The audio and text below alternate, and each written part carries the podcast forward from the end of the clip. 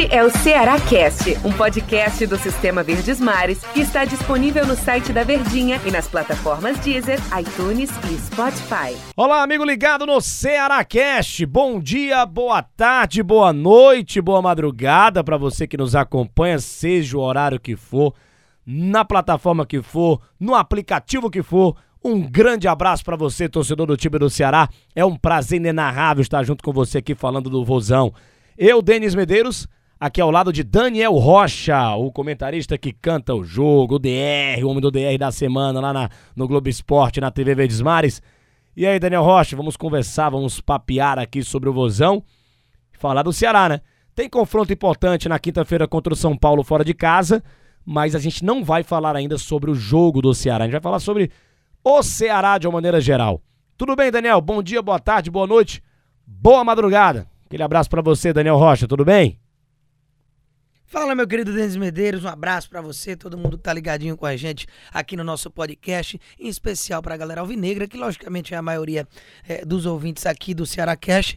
Tamo junto e misturado para mais este bate-papo a respeito do alvinegro de Porangabuçu. Vamos falar sobre o Vozão e vamos falar sobre mudanças que o técnico Thiago Nunes está pensando. O Ceará não tá conseguindo evoluir no trabalho técnico aí do Thiago Nunes.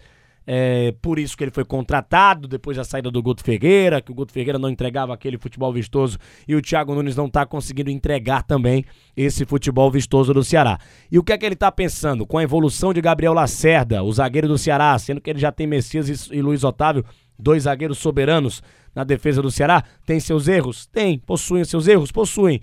Mas são dois zagueiros que se completam titulares do Ceará. E o Gabriel Lacerda está pedindo passagem. Apesar de ser um, era um reserva importante, jogador jovem, mas ele está pedindo passagem. O Thiago Nunes está pensando, informação do nosso grande Del Luiz, repórter do Ceará, setorista aqui na Verdinha, está pensando em mudar o esquema. Jogar com três zagueiros, uma espécie de 3-5-2, alguém do meio ali ia rodar e acabar dançando, ia pro banco de reservas. Como é que monta esse 3-5-2 do Ceará? Mas primeiramente, queria saber se você concorda com essa utilização de três zagueiros é, no lugar do que o Ceará estava jogando ultimamente. A gente falou no, no show de bola, inclusive, com Bora. o Antero a respeito disso. E é o seguinte: o momento ele não é o ideal para mudanças desse aspecto. Descaracterizar um molde que o time já vinha jogando há um bom tempo e consolidado né, com o Guto Ferreira mais de um ano e meio. Mas, por outro lado, eu acredito que do jeito que tá, tá complicado. O Ceará está caminhando para passar um perrengue que não deveria ocorrer no quarto ano de Série A, quando as perspectivas sempre são de evolução dentro da competição, né?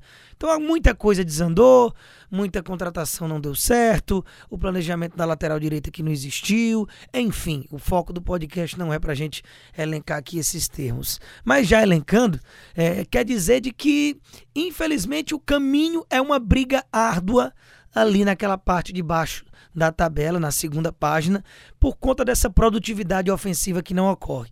Ah, mas a gente está falando de mudar a zaga. Só que ainda é mudar a zaga, não. Isso é mudar a estrutura do time inteiro.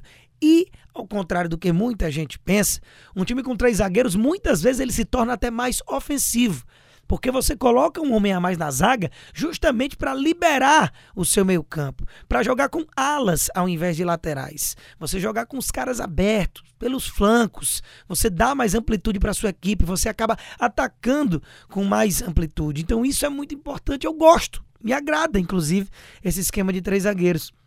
Muitos times na Europa têm sucesso com essa formação. E pode ser que dê certo. Da mesma forma que pode ser que não dê certo. Mas é, eu, eu, comecei o raciocínio no preâmbulo da situação que o Ceará se desenha para ter dificuldade no campeonato, de, de que vai que a mudança de esquema proporciona um time que um encaixe é, acabe funcionando mais. Vai que a engrenagem passa a fluir.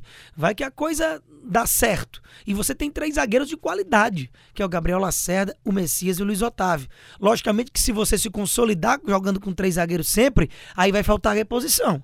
Na hora que um não puder jogar, ou vai voltar para o 4-4-2, ou vai acabar tendo que improvisar, parecido até com o que o Voivoda tem feito no time do Fortaleza. Então, naturalmente, é, apesar do momento não ser o ideal, numa reta final de uma competitividade altíssima de Série A de brasileiro, eu acho que algo precisa ser feito. É, porque pelo que se vem se encaminhando a produtividade ofensiva do time do Ceará, ela, ela é de Z4 nesse momento do campeonato. Falamos da defesa, mas tem que falar também do ataque. Né? mudanças precisam acontecer no ataque. Se ele vai mudar o esquema no 3-5-2, eu imagino, já que ele vem falando no, no, no, nas, nas, coletivas, já, já disse isso e vem provando também com as atitudes. Se bem que Lima e Vina jogaram juntos, né? Pela primeira vez lá com o Thiago Nunes lá contra o Atlético Mineiro. Mas ele vem preferindo o Vina e o Lima por dentro, né? Então o Lima viria a ser um concorrente do Vina. Já que ele quer esse volante que pisa mais na área. E no segundo tempo a gente percebeu que ele tirou o volante Giovani, colocou o Gabriel Lacerda mais um zagueiro deixou o Lima ali como segundo volante. Ele testou o Lima ali numa, numa função diferente.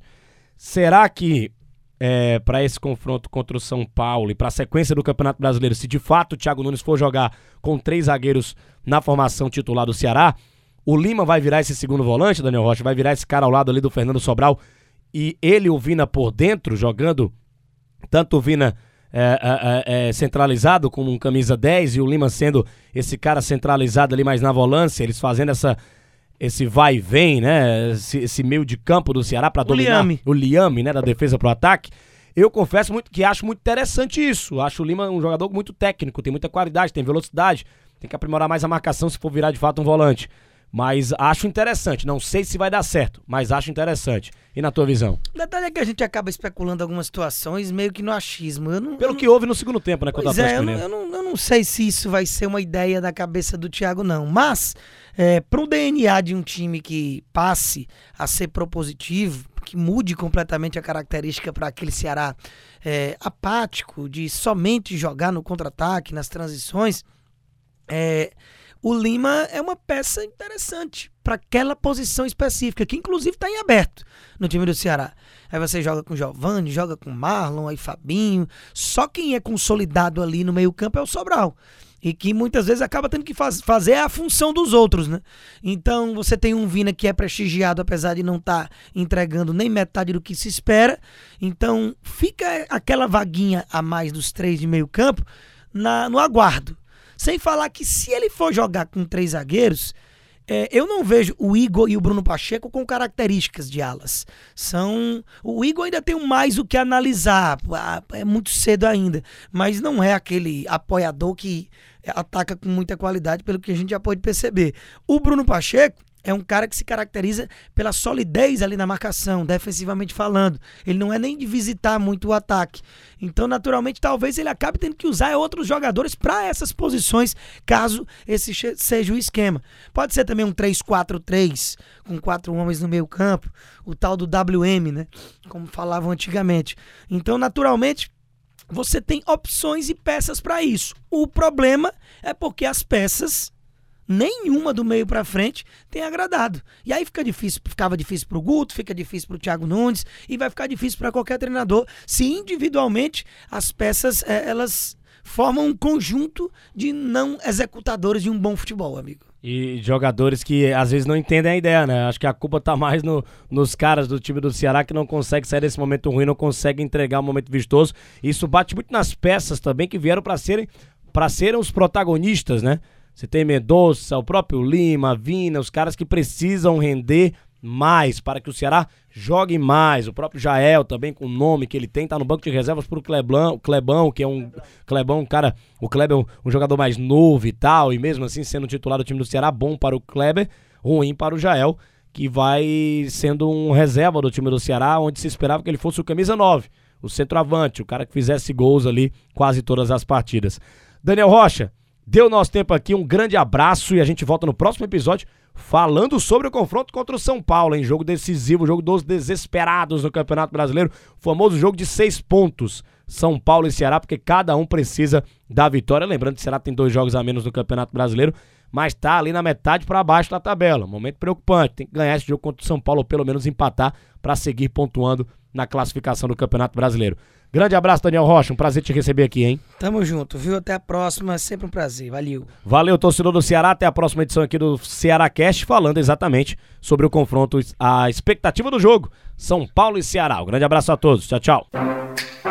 Este é o Ceará Cast, um podcast do Sistema Verdes Mares que está disponível no site da Verdinha e nas plataformas Deezer, iTunes e Spotify.